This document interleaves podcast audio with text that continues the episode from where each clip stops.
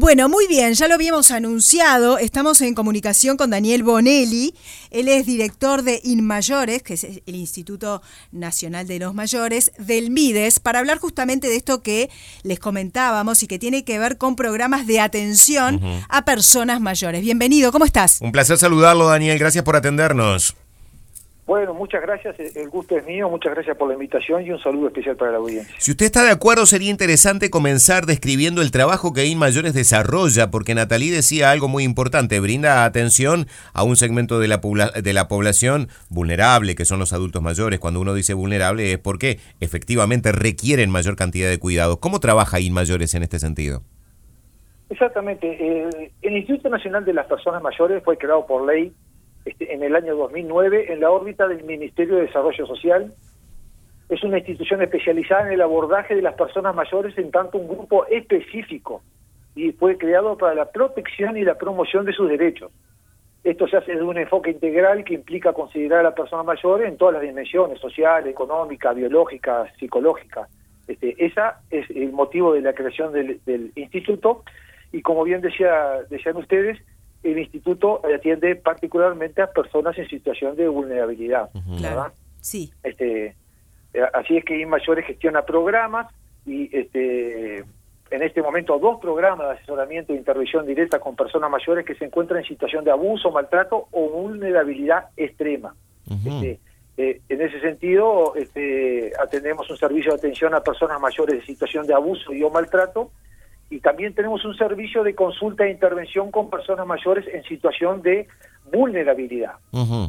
Daniel, yo me imagino que en este último caso que usted describe debe ser fluctuante el número de personas a las que se atiende, debe de, responder a las denuncias o a la demanda que aparezca, pero en promedio, ¿a cuántas personas atiende eh, InMayores? Eh, realmente sí, sí es preocupante y nosotros en el programa de atención a personas mayores en situación de abuso y maltrato, por ejemplo, en abuso y maltrato en este momento tenemos activas 164 situaciones. 60 este, de ellas son derivaciones judiciales, pero también son denuncias llegadas por las propias personas, por familiares, por otras instituciones, o sea, es variada la forma que nos llegan las situaciones que se encuentran las personas. En este momento esto es variable porque esto, este, eh, estos números este, cambian permanentemente, pero ya le digo, en este momento estamos atendiendo 164 situaciones. Algunas ya se arrastran del año pasado, porque nuestra atención eh, permanece en el tiempo, ¿no? Muchas, la mayoría son de situaciones que comienzan en este propio año. Y en el caso de, personas que están en, vulnerabilidad extrema, o sea, situaciones críticas, este, este año tenemos en activo, 100, estamos atendiendo ahora 190 personas. Mm. 49 son derivaciones policiales, bueno, eh, judiciales, perdón. Perdón, pero ¿cómo se, cómo se trabaja entonces? Bueno, nosotros este, ofrecemos programas que dan un espacio de orientación y atención a las personas mayores que requieren apoyo profesional o institucional por encontrarse en situación de desprotección de derechos, abandono o violencia. Eh, esas situaciones afectan varias dimensiones, como ser la salud, la vivienda, los cuidados, la dimensión económica, el patrimonio de la persona o la alimentación. Y son situaciones que la persona, a, través de sus propias herramientas, de sus propios medios o de otras instituciones, no ha podido resolver. Claro. Y, en ese caso, InMayores, ¿qué hace? ¿Lo lleva, por ejemplo, a un hogar? ¿Se encarga de pagar por los costos que implique la atención? ¿Qué, ¿Cuál es el trabajo que ustedes hacen, Daniel? Bueno, nosotros hacemos un abordaje a, través de un equipo interdisciplinario que está integrado por profesionales eh, del área de social, psicológica, sanitaria eh, y del área legal también. Respondemos consultas, en realidad hacemos un acompañamiento de la persona, hay mucha contención y realizamos intervenciones también a través de entrevistas en contextos, eh, vamos al domicilio y en instituciones también. Em, eh, hacemos coordinaciones institucionales e, e, integrales donde se facilita el acceso de las personas a los diferentes recursos, que era de lo que estábamos hablando, y servicios institucionales, con el fin de lograr una mejora en sus condiciones y, en la calidad de vida en general de la persona, ¿verdad? Claro. Eh, con el tema habitacional, eh, pregunto porque este está todo lo que tiene que ver el alojamiento en refugios. Para los mayores, ¿es esa posibilidad o, hay otra posibilidad de, un residencial? Eh, ¿Cómo se contempla esto? Bueno, el tema de establecimientos de larga estadía para personas mayores, que es como los conocemos normalmente como LPEM, este, existen dos tipos de establecimientos. Uno son los hogares y otros son los residenciales. Hogares, la normativa lo llama aquellos que están administrados administrados por una directiva y no persiguen fines de lucro. Diferente a los residenciales que son este, eh, eh, empresas, ¿verdad? Sí, claro. Este, nosotros lo que hacemos en, referencia a los hogares y a los residenciales, por las competencias que tienen mayores, es la regulación y fiscalización de estas instituciones, ¿verdad? Eh, en, ese sentido, nosotros hacemos, en este año llevamos más de 400 este, intervenciones realizadas y conjuntamente con el Ministerio de Salud Pública, que es la entidad que tiene la autoridad para sancionar, inclusive para clausurar o cerrar los establecimientos, como ustedes sabrán, ya lo habrán escuchado y lo han dicho en, sus informativos, eh, eh, en este año llevamos cerrado siete clausurados, siete establecimientos de larga estadía para personas mayores. este, esto, es inédito porque esto nunca se había podido hacer con anterioridad, sí. porque si bien se dictaban resoluciones de cierre, por ejemplo, por parte de la justicia, era muy difícil llevarlas adelante en el sentido de que eh, las personas que residían en esos lugares había que realojarlas. Eso. O debían hacerlo como pudieran, por sus propios medios. Afortunadamente, a partir de este año contamos con el programa de apoyo al cuidado permanente, que es un subsidio para cuidados residenciales de personas institucionalizadas en el establecimiento de larga estadía, el EPEN, como decías, que sean objeto de cierre o clausura por los organismos competentes, o sea, el Ministerio de Salud Pública y el MIDES.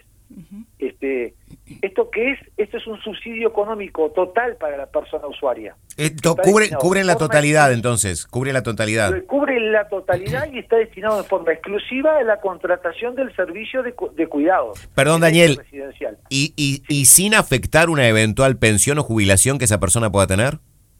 Claro, nosotros esto tenemos que tener en cuenta que el momento de cierre es un momento muy especial, es una resolución que edita el ministro de Salud Pública y este, cuando nosotros llegamos a este lugar, a pesar de que normalmente hay una medida cautelar de cierre anterior, que lo que implica que, la, que este, este lugar, este establecimiento no puede recibir más personas, tiene que dejar de funcionar como tal las personas que están en el establecimiento siguen viviendo en él.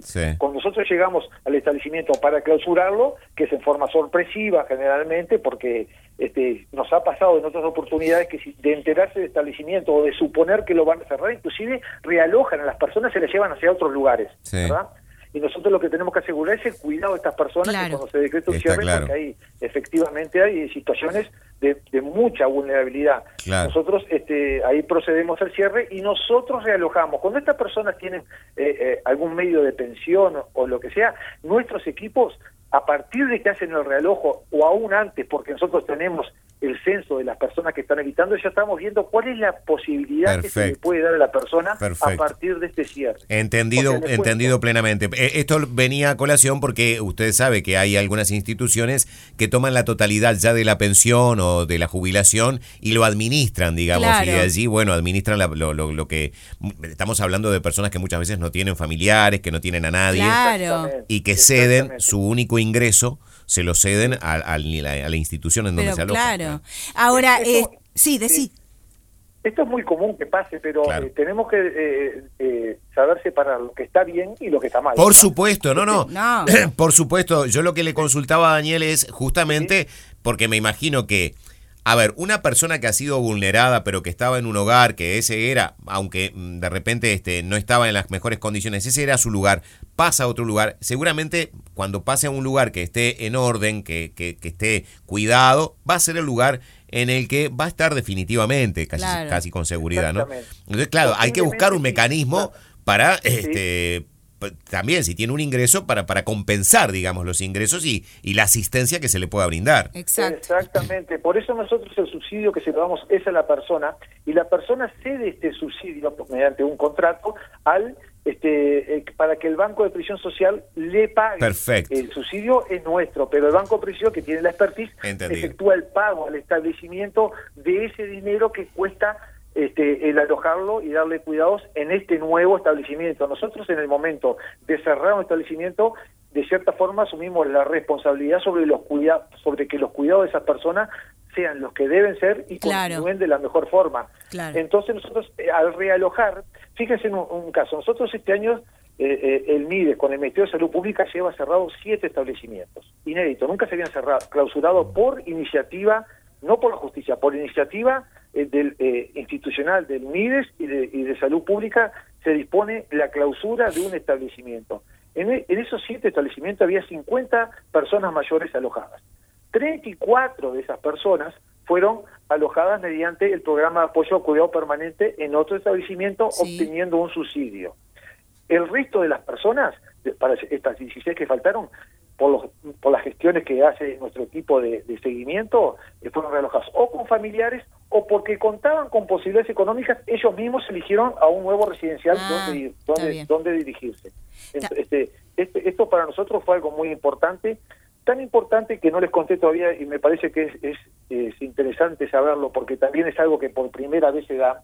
Nosotros, como dijimos, tenemos equipos que atienden en abuso y maltrato y vulnerabilidad extrema, ¿verdad? En, la ocasión de estas visitas suele suceder que encontramos personas que están, este, que su vida está eh, corriendo riesgo. Llegamos a un lugar que por la vulnerabilidad, ya como yo les, decía hoy, eh, de diferentes, ya sea de la alimentación o de diferentes este, dimensiones, de, la salud, de lo económico, patrimonio alimentario, esta persona, al tener afectada varias de estas dimensiones, su vida está corriendo riesgo inminente. Nosotros ahora logramos tener cupos en establecimientos son diferentes a los del programa Apoyo al Cuidado Permanente, son cupos que, se, que obtuvimos y licitamos este año para realojar de inmediato a esa persona en un nuevo residencial y de ahí empezar a proteger sus derechos de inmediato y darle todos los cuidados que necesiten. Esto fue un logro muy importante porque nuestros equipos este, siempre están constatando, siempre, cada tanto se pueden constatar este tipo de situaciones y es difícil dar rápidamente una solución. Nosotros oficiamos a la justicia, por supuesto, seguimos todos los pasos que corresponden, pero estas medidas por, para esperar una resolución de la justicia y que encuentre cupo en un, en un establecimiento llevan tiempo. Nosotros ahora disponemos de esos lugares para que la persona rápidamente pueda ser extraída del lugar donde está se está provocando ese abuso, maltrato o, o esa o donde está viviendo eh, con falta de alimentos, de higiene y está en riesgo su vida, lo estamos realojando en un establecimiento. Esto es nuevo. Sí, está bien. Em, ¿Cuáles son las características que tienen que tener estos adultos para acceder al subsidio?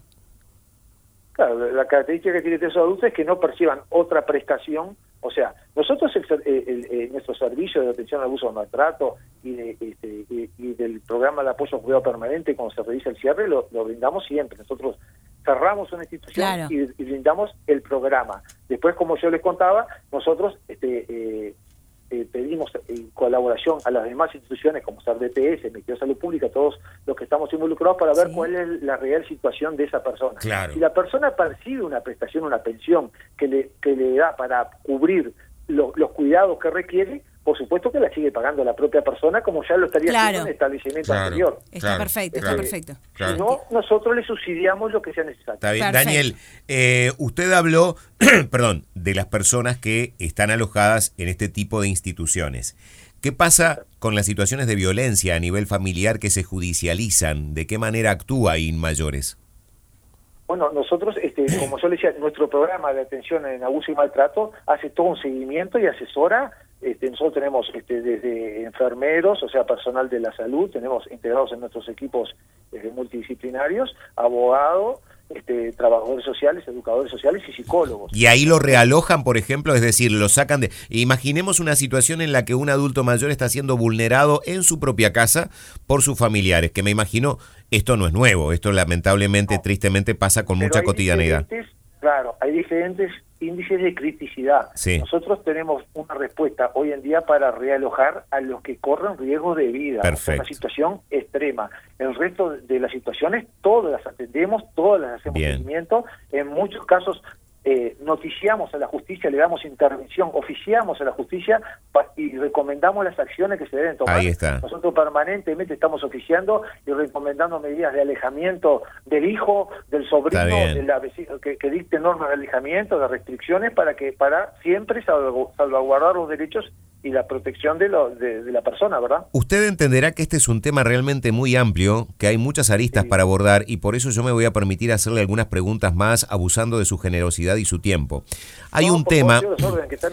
Gracias, Daniel. Hay un tema que no es menor, que es un tipo de violencia que quizás es intangible, pero que muchos adultos mayores lo padecen a partir de su propia familia o de sus allegados, que son aquellos que se apoderan de los saberes de los adultos mayores a través de un poder que fue firmado por el propio adulto mayor muchas veces para que cobre su jubilación, su pensión, para que le saque préstamos muchas veces.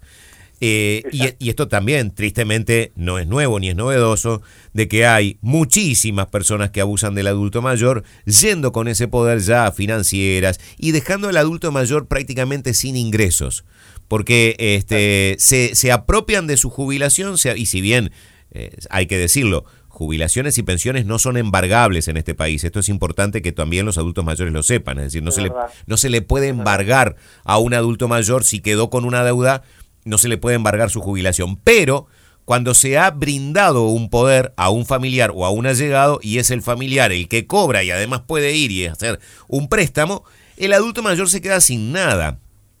¿Cómo llega la denuncia en ese caso? ¿De qué manera, de acuerdo a la estadística que ustedes manejan, cómo se, se enteran ustedes para actuar en situaciones de esta, que también son situaciones de violencia porque están dejando al adulto mayor sin la posibilidad muchas veces de cubrir necesidades básicas, mínimas, ¿no?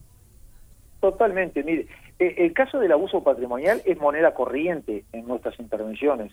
Este, eh, Tú lo has descrito muy bien cuál es la situación. Es exactamente así la situación. Nosotros encontramos con personas eh, mayores que ni siquiera saben de cuánto es el monto de la pensión, que dicen que se, los, que se los administra un hijo o, un familiar, o inclusive a veces extraño, gente que se ha eh, introducido en sus casas. Este, este, nosotros, en, en ese sentido, eh, solicitamos al juez que se le restituyan los derechos cuando comprobamos una situación de esta, que nuestros este, técnicos están muy experimentados en, poder dilucidar cuáles son las situaciones que se viven en ese, en ese hogar, en ese lugar que van ellos a intervenir, y este inclusive este que restituyan los poderes, que se restituyan los derechos a los mayores, si la persona mayor está en condiciones de auto de autovalidez. Si no es así, le solicitamos al juez que le asigne un curador, o sea, nosotros cubrimos todos los aspectos. Y es muy importante eso que ustedes dicen, porque en, cuanto a abuso y maltrato, este, eh, por ejemplo, las estadísticas de nuestras intervenciones dicen que el maltrato psicológico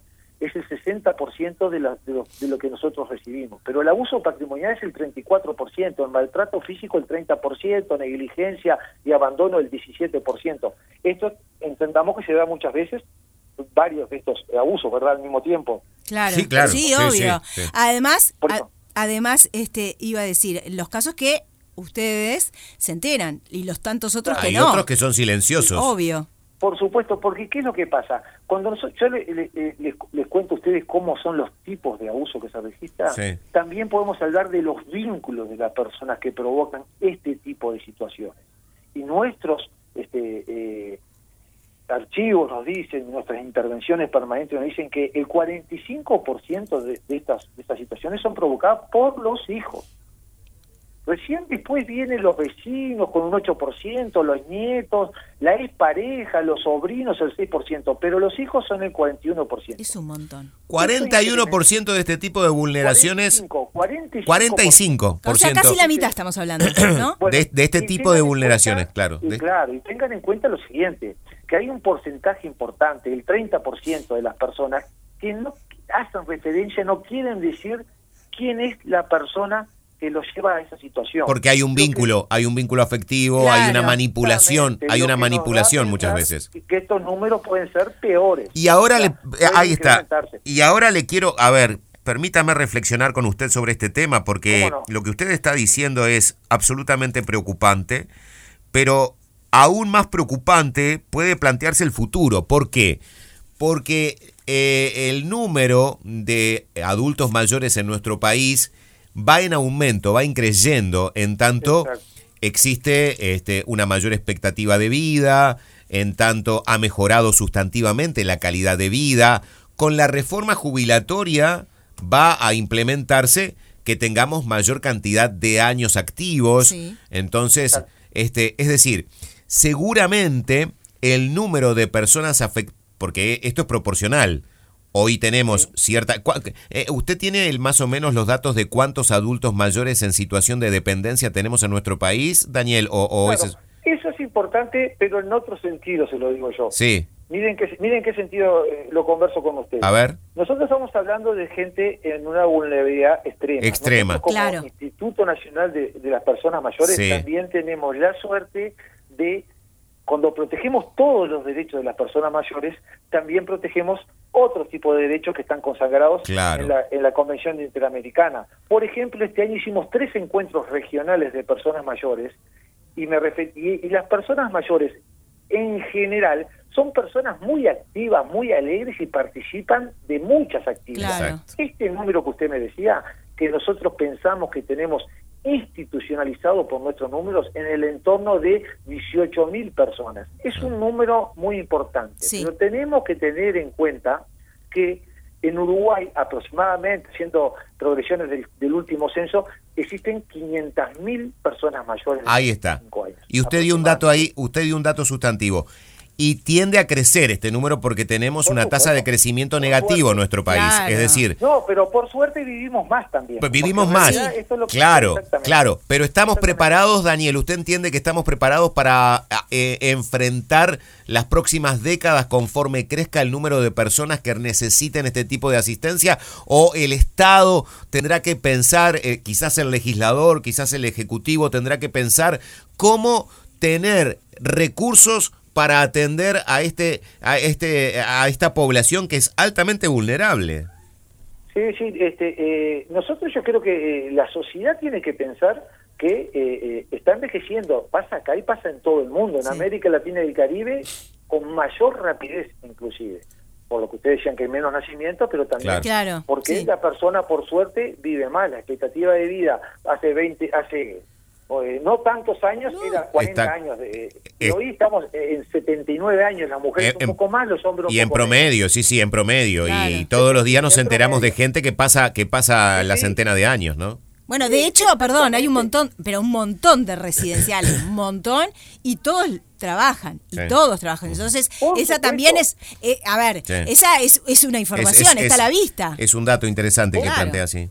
Por supuesto, como decíamos antes, eh, eh, eh, nosotros promovemos la autonomía. La persona tiene que seguir, promovemos que sea autónoma el máximo de años posible. Por eso existen alternativas a los establecimientos de larga estadía, como son los centros de día, mm. que la persona va cuatro horas, participa de talleres, participa de diferentes actividades. Están los asistentes personales, que personas que tienen alguna dependencia leve o moderada en determinadas horas del día les ayudan a, este, a realizar las actividades que a ellos les cuesta. Todo esto es muy importante.